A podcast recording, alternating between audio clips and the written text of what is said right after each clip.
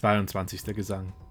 Jetzt aber warf seine Lumpen ab der große Odysseus, sprang auf die breite Schwelle des Saals mit Bogen und Köcher, voll mit Geschossen, und schüttete schnell die flüchtigen Pfeile dicht vor die Füße sich hin und sprach zum Schwarme der Freier. Dieser furchtbare Kampf, ihr Freier, ist also beendet. Nun aber wähle ich ein Ziel, das noch kein Schütze getroffen, ob ich es treffen kann, und Apollon schenkt mir Gelingen. Sprach's und legte auf Antinoos an mit dem bitteren Pfeile. Der wollt eben vom Tisch den zweigehenkelten, schönen, goldenen Pokal erheben und fasst ihn schon mit den Händen, dass er vom Weine tränke und mochte nimmer des Mordes sich versehen. Und wer in Gesellschaft schmausender Männer dächte daran, dass einer, und wenn er der tapferste wäre, unter so vielen den Tod ihm schüfe und schwarzes Verhängnis. Aber Odysseus zielte und traf ihn gerad in die Kehle, dass aus dem zarten Genick die Spitze des Pfeiles herausfuhr. Rückwärts sank er um. Dem Getroffenen rollte der Becher aus der Hand, und es schoss alsbald in mächtigem Strahle ihm aus der Nase das Blut, und jäh mit den schlagenden Füßen stieß er den Tisch um. Alles Essen stürzte zu Boden. Brot und Gebratenes lag im Blute. Aber die Freier, da sie den Stürzenden sahen, erhoben sich lärmend im Saale, sprangen empor von den Sitzen und fuhren im Saal durcheinander. Sahen und suchten rings an den wohlgemauerten Wänden, aber da war kein Schild, keine starke Lanze zu finden. Und sie drohten Odysseus und schrien mit zornigen Worten: Übel bekommt dir, Fremdling, das Männerschießen. Du kämpftest heute den letzten Kampf, dich packt das jähe Verderben. Denn du erschlugst uns hier den Mann, der von allen der beste Held in Ithaka war. Drum sollen die Geier dich fressen. Also riefen sie durcheinander und meinten, er hab ihn ohne es zu wollen erschossen, und ahnten es nimmer, die Toren, dass für sie alle schon das Netz des Todes geknüpft war. Finsteren Blickes begann der erfindungsreiche Odysseus. Ha! Ihr Hunde, ihr glaubtet, ich käme nimmer nach Hause, fern aus der Troer Land. Drum habt ihr mein Haus hier gefressen, habt mit Gewalt bei den dienenden Weibern im Bette gelegen, habt sogar um mein eigenes Weib, da ich lebte, geworben, ohne die Götter zu scheuen, die den weiten Himmel bewohnen, ohne zu fürchten, es möchten euch die Menschen bestrafen. Jetzt aber seid ihr alle im Netz des Verderbens gefangen.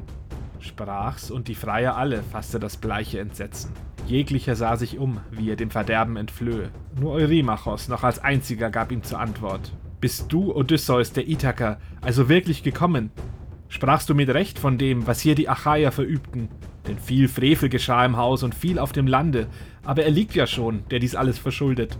Dort, Antinoos, er hat alles Unheil gestiftet. Er aber wollte und brauchte nicht so sehr die Vermählung, sondern war auf anderes bedacht, das Zeus ihm versagt hat. König wollte er selber werden, hier in der schönen Ithaka, und gedachte, den Sohn dir heimlich zu morden. Doch nun hat er sein Teil empfangen.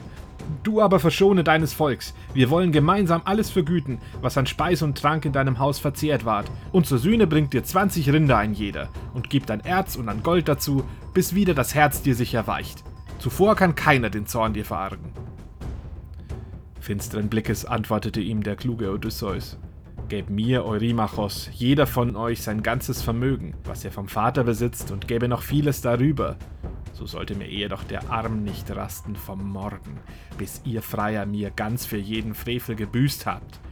Jetzt aber habt ihr alle die Wahl, entweder zu kämpfen oder zu fliehen, ob einer dem Tod und Schicksal entrinne. Aber ich denke, keiner entrinnt dem jähen Verderben. Sprach's, und allen im Saal erzitterten Herz und Knie aber zu ihnen sprach noch einmal Eurymachos also. Freunde, nimmerwohl hemmt der Mann die unnahbaren Hände, sondern da er den Bogen ergriff und den Köcher mit Pfeilen, wird er so lange dort auf der Schwelle bleiben und schießen, bis er uns alle vertilgt. Drum auf, so wollen wir kämpfen. Zieht die Schwerter und hebt vor euch als Schilde die Tische gegen den schnellen tödlichen Pfeil. Dann alle mit einmal gegen ihn angestürmt, verdrängen wir ihn von der Türe und von der Schwelle und kommen zur Stadt, und es gibt einen Aufruhr hätte der Mann wohl bald zum letzten Male geschossen. Sprach's Eurymachos, zückte sogleich das eherne, scharfe, doppelschneidige Schwert und sprang mit entsetzlichem Schreien auf ihn los. Odysseus aber, der Göttliche, schnellte eben den Pfeil vom Bogen und traf ihn in die Brust bei der Warze.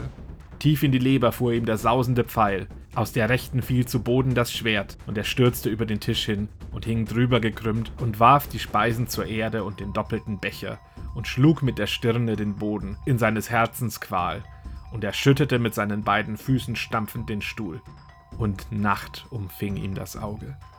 Aber da sprang Amphinomos gegen den großen Odysseus stürmend vor und schwang das scharfe Schwert in der rechten, ob er vielleicht ihm wiche vom Eingang. Aber es rannte schnell Telemachos ihm von hinten die eherne Lanze zwischen die Schultern hinein, dass vorn die Spitze herausfuhr. Dröhnend stürzte er hin und schlug auf den Boden das Antlitz. Aber Telemachos floh und ließ die gewaltige Lanze in Amphinomos Leib, denn er fürchtete, dass ein Achaier, wenn er gebückt die Lanze herausriss, gegen ihn stürzte und mit dem scharfen Schwerte ihn träfe oder durchbohrte. Schnell entwich er und kam zum lieben Vater gelaufen, stellte sich nah zu ihm hin und sprach die geflügelten Worte. Vater, ich hole dir gleich einen Schild und hole zwei Lanzen und einen ehernen Helm, der deiner Schläfe gerecht ist. Rüste mich selber auch und bring auch Waffen dem Sauhirt und für den Rinderhirt.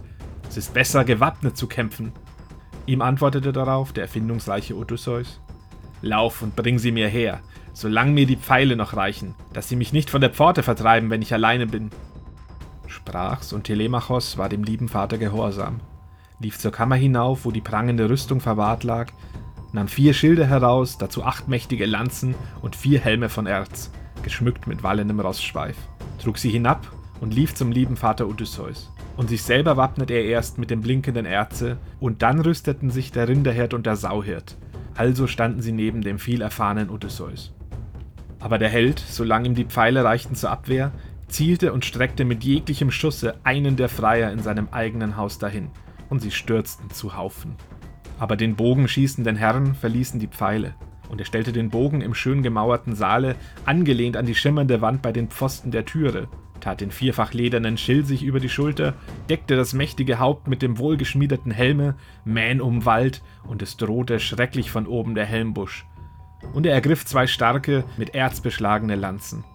Aber es war eine Nebentür in der tüchtigen Mauer. Neben der obersten Schwelle des wohlgebauten Gemachs war eine Pforte zum Hausflur mit trefflich gezimmerter Türe, diese Pforte befahl Odysseus dem göttlichen Sauhirt nahe davor zu bewachen. Sie war der einzige Zugang. Und Agelaos begann und rief im Schwarme der Freier: Freunde, könnte nicht einer zum Pförtchen die Treppe hinaufgehen und es allen verkünden im Volk? Das gäbe einen Aufruhr und bald hätte der Mann zum letzten Male geschossen. Aber der Ziegenhirte Melanthios gab ihm zur Antwort: Freund des Zeus, Agelaos, das geht nicht. Die Tür des Saales ist unheimlich nah und die Mündung des Ganges ist enge, und ein einziger, wenn er nur ein Herz hat, sperrt ihn für alle. Aber wohlan, ich hole aus der Kammer droben euch die Waffen, dass ihr euch rüsten könnt, denn dort, sonst nirgends, vermut ich, hat Odysseus die Waffen verwahrt mit dem glänzenden Sohne. Sprach es der Ziegenhirt und stieg durch die Luken des Saales auf und kam hinauf in die Waffenkammer des Königs nahm der Schilde zwölf und zwölf gewaltige Lanzen und zwölf eherne Helme dazu mit wallendem Rossschweif, stieg hinab und brachte sie schnell und gab sie den Freiern. Aber Odysseus begann das Herz und die Knie zu wanken, da er es sah, wie die Freier sich wappneten und ihre Lanzen schwangen. Er sah, ihm blieb eine gar gewaltige Arbeit, und er sprach zu Telemachos schnell die geflügelten Worte.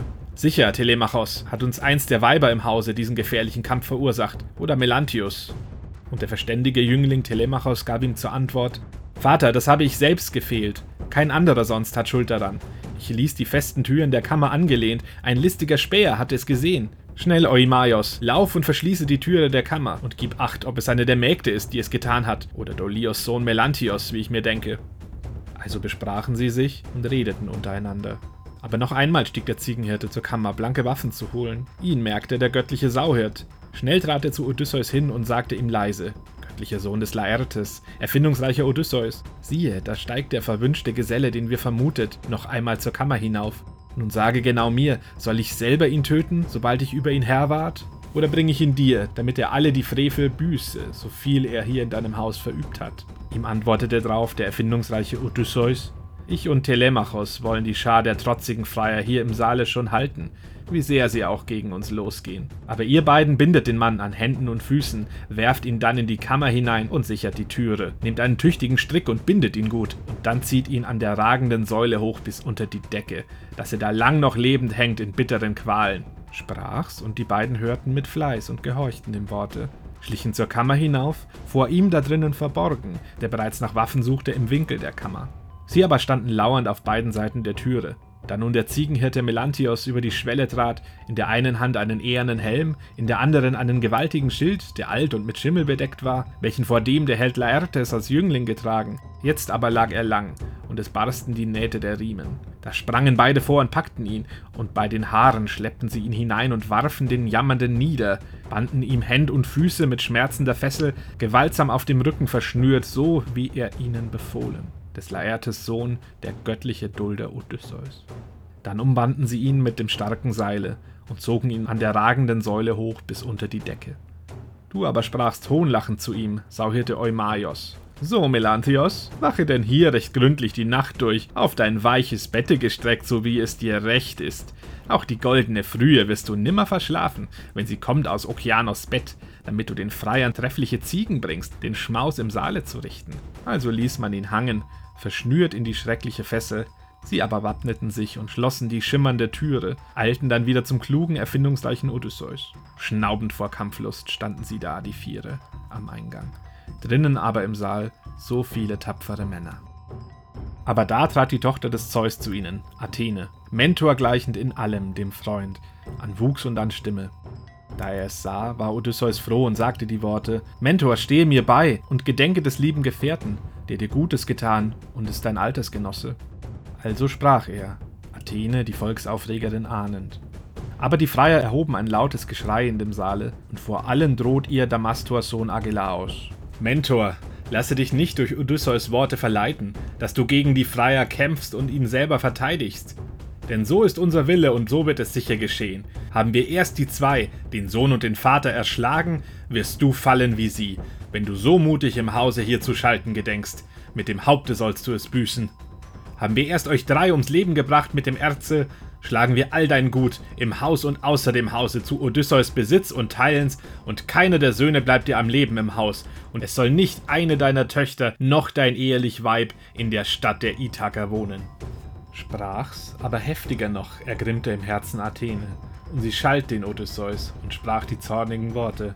Hast du nicht mehr die beharrliche Kraft und die Stärke, Odysseus, so wie du einst um Helena kämpftest, die Edelgeborene, dort bei den Troern durch neun Jahre ohne zu ruhen? Viele Männer hast du erschlagen im grausen Getümmel, bis deiner List erlag des Priamos ragende Feste. Wie nun, da du dein Land und dein Erbteil wieder erreicht hast, zagst du so deinen Mann zu stehen hier gegen die Freier? Auf, komm näher, mein Freund, steh hier und schau mein Tun an, dass du erkennst, wie dir im Kampfe mit feindlichen Männern Mentor Alkimos Sohn versteht, Wohltat zu vergelten. Sprach's, aber noch verlieh sie ihm den wankenden Sieg nicht, sondern den mutigen Sinn und die Tapferkeit wollte sie prüfen beider Odysseus selbst und seines gepriesenen Sohnes. Und zu dem rauchgeschwärzten Gebälk hoch über dem Saale schwang sie sich hoch hinauf und saß und glich einer Schwalbe. Aber die Freier trieben Damastors Sohn Agelaos, Demoptolemos und Amphimedon und der entschlossene Polybos und Eurinomos an und der edle Paisandros. Diese waren die ersten und tapfersten unter den Freiern allen, so viel noch lebten und ihre Seele verfochten. Denn die anderen fällte mit vielen Pfeilen der Schütze. Und Agelaos begann und rief im Schwarme der Freier: Freunde, es hemmt der Mann wohl bald die unnahbaren Hände. Mentor verließ ihn schon, nachdem er vergeblich geprahlt hat, und sie stehen allein an der großen Pforte des Saales. Nun aber werft nicht alle zugleich die wuchtige Lanze, sondern ihr Sechster werft zuerst, ob Zeus es gewähre, dass ihr Odysseus trefft und gewinnt die Ehre des Sieges. Denn um die anderen hier hat's nicht Not, wenn der eine gefallen. Sprach's, und es warfen die sechs zugleich, wie jener befohlen, voller Begier. Doch alles vereitelte Pallas Athene. Einer traf den Pfosten des schön gemauerten Saales und ein anderer traf den festen Flügel der Türe. Einem flog an die Wand die eherne Spitze der Esche. Da sie nun so dem Wurf der Lanzen der Freier entgingen, sprach er zu ihnen und sagte, der göttliche Dulder Odysseus, Freunde, ich denk jetzt wäre es an uns, die Speere zu werfen. Werft in den Haufen der Freier dort, die gerne zu allem anderen Frevel noch uns hier zu töten gewillt sind. Sprach's, und sie zielten und warfen die spitzigen Lanzen. Demoptolemos war dahingestreckt von Odysseus. Den Oriades traf Telemachos, aber der Sauhirt Elatos und Paisandros der Oberhirte der Rinder. All die fielen zugleich und bissen die weite Erde. Rückwärts flohen die Freier aus dem Saale, aber die Viere liefen und rissen die Speere schnell aus den Leibern der Toten. Aber von neuem warfen die Freier die spitzigen Lanzen, voller Begier, doch die meisten vereitelte Pallas Athene. Einer traf den Pfosten des schön gemauerten Saales und ein anderer traf den festen Flügel der Türe. Einem flog an die Wand die eherne Spitze der Esche.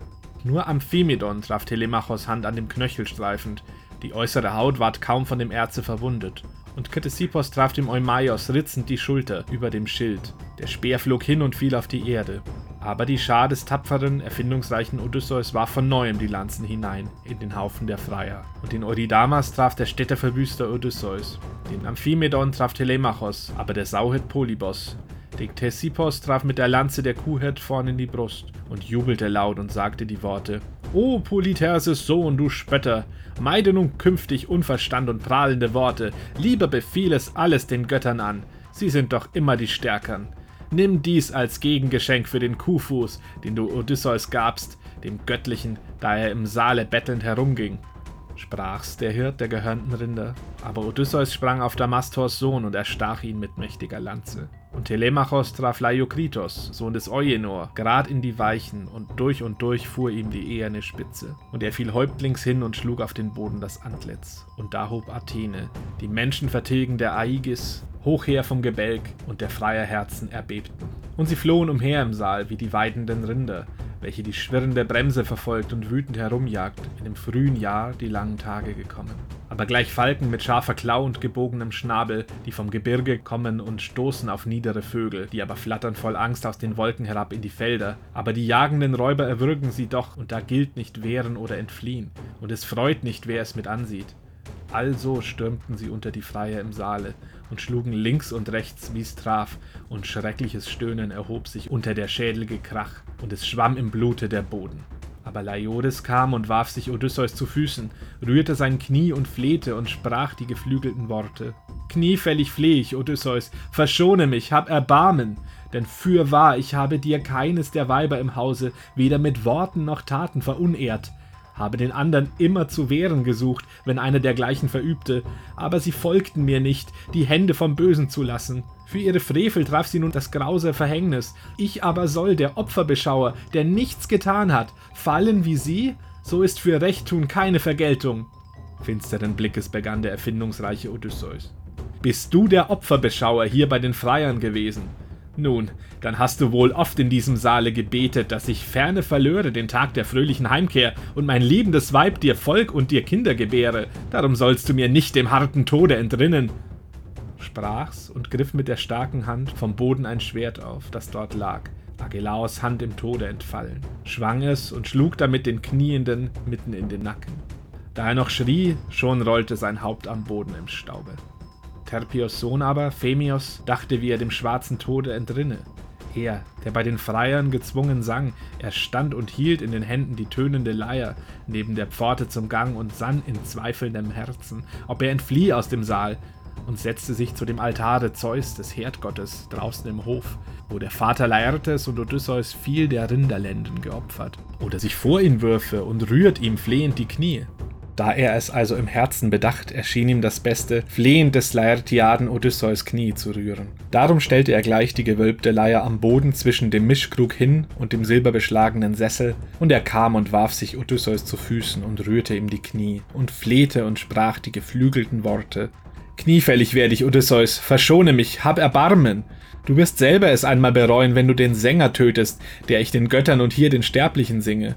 Sieh, ich lernte von selbst. Ein Gott hat mancherlei Lieder mir in das Herz gelegt. Mir ist, ich sollte dir singen wie einem Gott. Drum wolle mich nicht des Hauptes berauben. Auch dein lieber Sohn Telemachos kann es bezeugen, dass ich freiwillig nicht und nicht aus schnödem Verlangen zu deinem Hause kam, beim Mahl den Freiern zu singen, sondern sie waren zu viele und haben mich also gezwungen.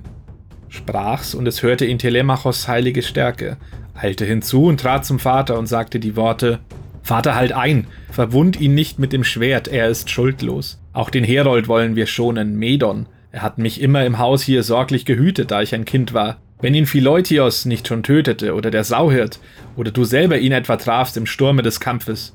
Sprach's, und Medon vernahm's, der Herold, klugen Verstandes.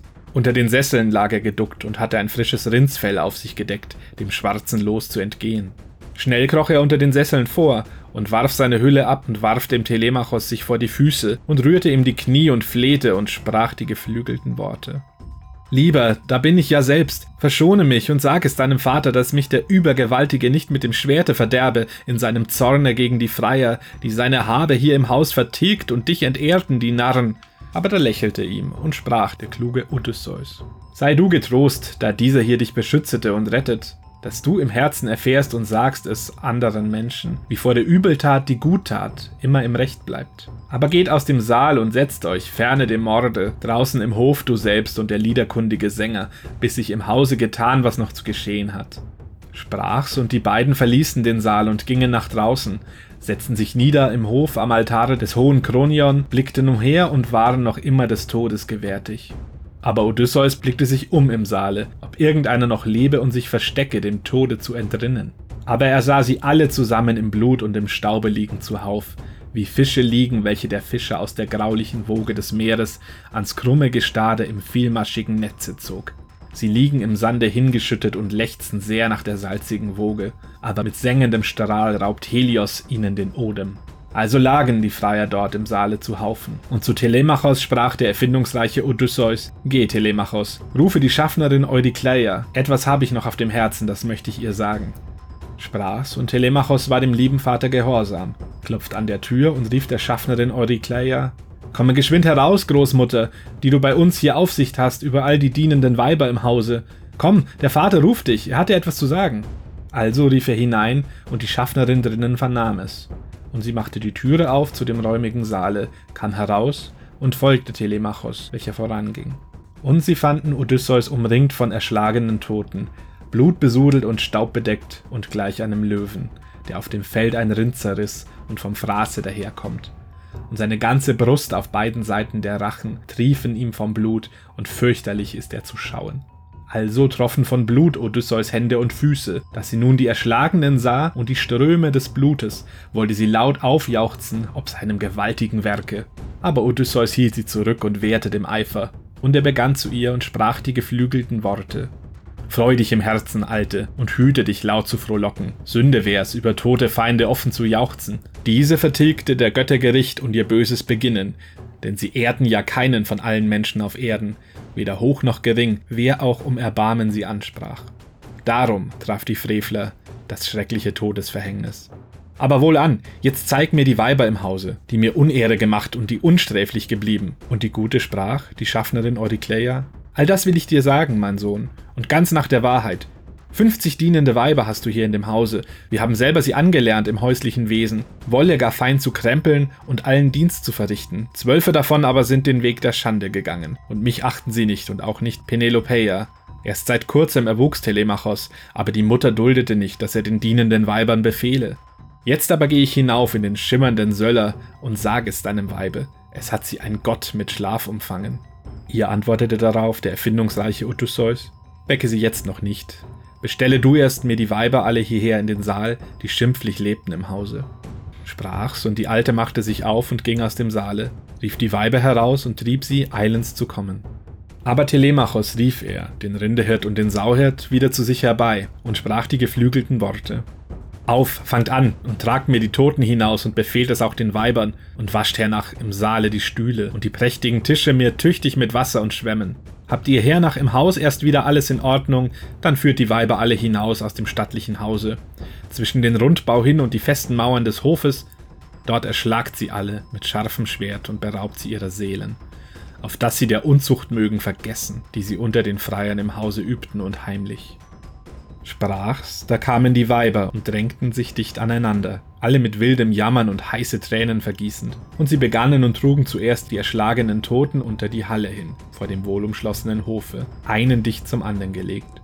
Es trieb sie Odysseus selber beim Werk, und sie taten so gezwungen die Arbeit.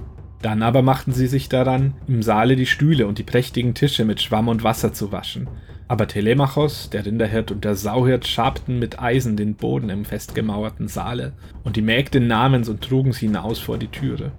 Aber nachdem sie alles in Ordnung hatten im Hause, führten sie die Weiber hinaus aus dem stattlichen Saale, zwischen den Rundbau hin und die feste Mauer des Hofes, drängten sie dort in den Winkel, daraus nicht mehr zu entfliehen war, und der verständige Jüngling Telemachos sprach zu den Hirten. Wahrlich, den ehrlichen Tod des Schwertes sollen die Weiber mir nicht sterben, die auf mein Haupt und das meiner Mutter so viel Schande gehäuft und heimlich gebuhlt mit den Freiern sprach's und band ein Seil vom blau geschnäbelten Schiffe an einer ragenden Säule, und zog's hinüber zum Rundbau, hochgespannt, dass keine den Grund mit den Füßen berührte. und wie ein Zug von flatternden Drosseln oder von Tauben sich im Netze verfängt, das darin im Gebüsch gestellt ist, wenn sie ins Nest gewollt und finden ein trauriges Lager. Also hingen sie dort mit den Häuptern nebeneinander, zappelten noch mit den Füßen ein wenig, aber nicht lange.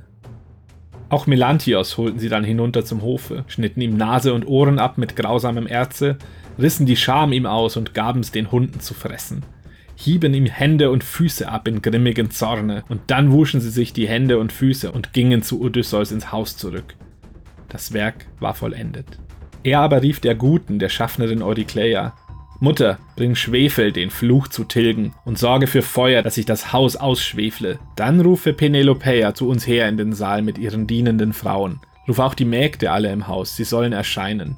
Ihm antwortete darauf die Schaffnerin Eurykleia, ja, du mein lieber Sohn, das hast du wohl recht gesprochen. Aber zuerst doch bring ich dir Kleider, Mantel und Leibrock, dass du nicht so mit den Lumpen da um die rüstigen Schultern hier in dem Saale stehst. Das wäre bei Gott eine Schande. Ihr antwortete darauf der erfindungsreiche Odysseus. Sorge mir erst dafür, dass ich Feuer bekomme im Saale. Sprach's, da gehorchte gleich die Schaffnerin Eurykleia, lief und brachte ihm Feuer und Schwefel. Aber Odysseus schwefelte rings den Saal und das ganze Haus und Gehöfte.